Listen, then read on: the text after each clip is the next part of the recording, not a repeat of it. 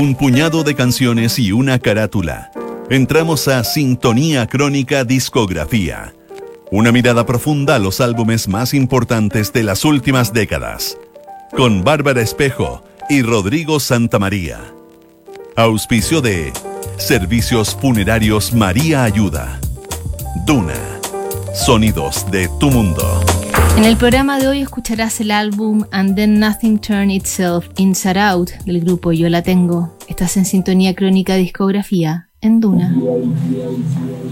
Tras el regreso a su natal Hoboken, el trío Yo La Tengo comenzó a escribir un álbum despojado de ruido y lleno de referencias a la cultura pop, el cine independiente y las series de televisión.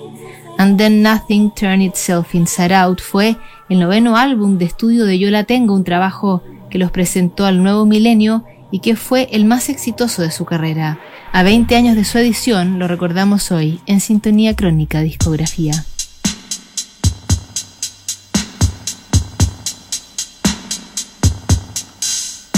El mundo vio con algo de desconfianza la llegada del nuevo milenio. Tras meses preparándose para el apocalipsis informático en lo que se denominó el Y2K, el año 2000 estuvo lejos de traer una nueva era de la oscuridad. El 13 de febrero se publicó en Estados Unidos la última historieta de Snoopy y Charlie Brown. Su autor, Charles Schulz, había fallecido el día anterior. Ese año, Carlos Santana igualó el récord de Michael Jackson con los 8 Grammy que obtuvo por su disco Supernatural. En febrero, el trío Yo La Tengo lanza su noveno álbum And Then Nothing Turned Itself Inside Out.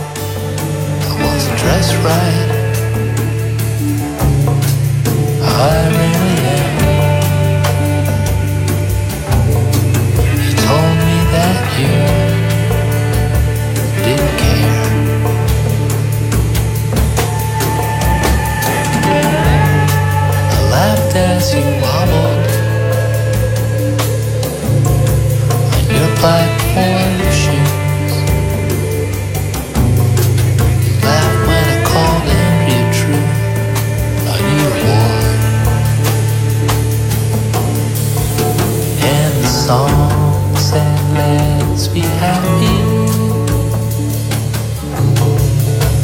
And I was happy.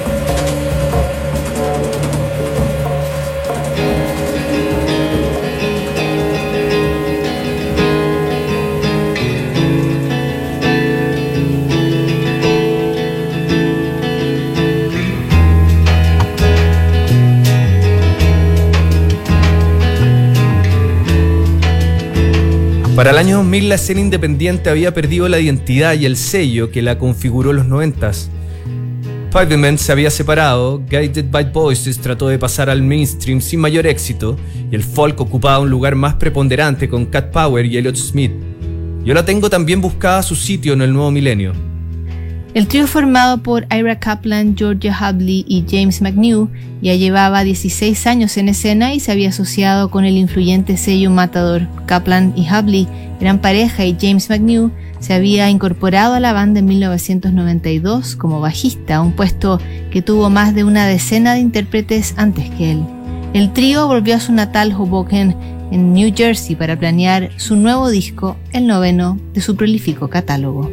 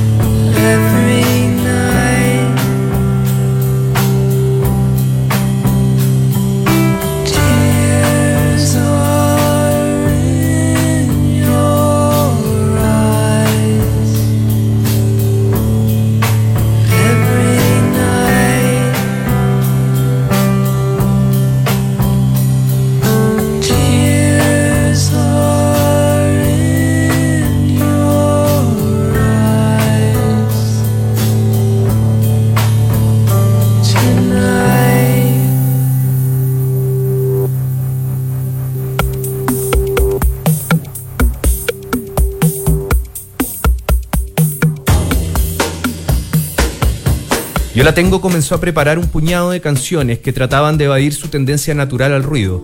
Tras varios años en Brooklyn, el grupo regresó a Hoboken, en Nueva Jersey, y ya no tenían que compartir con otras bandas para ocupar una sala de ensayo. Esa circunstancia moderó el sonido y permitió construir música más reflexiva. El trío viajó a grabar al estudio Alex the Great de Nashville junto al productor Roger Mouthnot. Nashville se había convertido en una suerte de segunda casa para Yo La Tengo y esta vez decidieron experimentar. Mientras las guitarras pasaron a ocupar un lugar clave en la textura del disco, aparecieron nuevos sonidos de órgano y vibráfono, aportando a este collage sonoro que se acercaría a los 80 minutos de duración.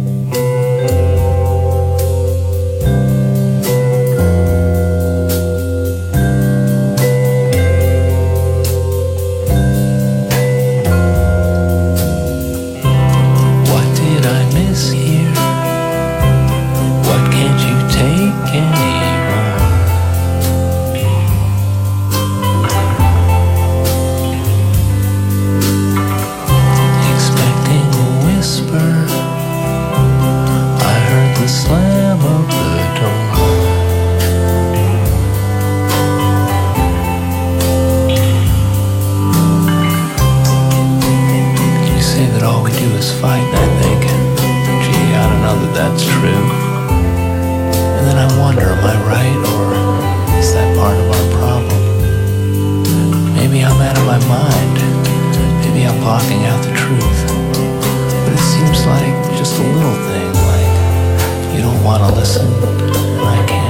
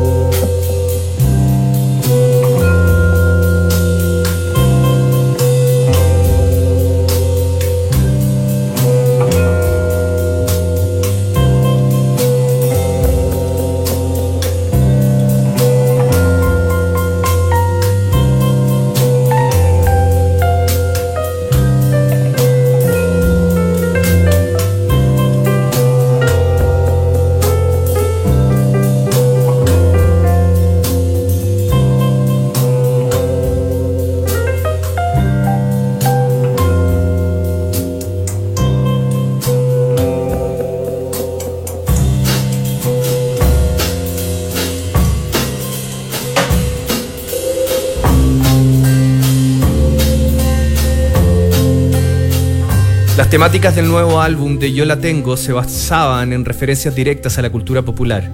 The Crying of Lot G era una alusión a la novela de Thomas Pynchon, escritor de culto, que nunca ha mostrado su rostro en público. La serie Los Simpson también fue parte del imaginario de Yo la tengo.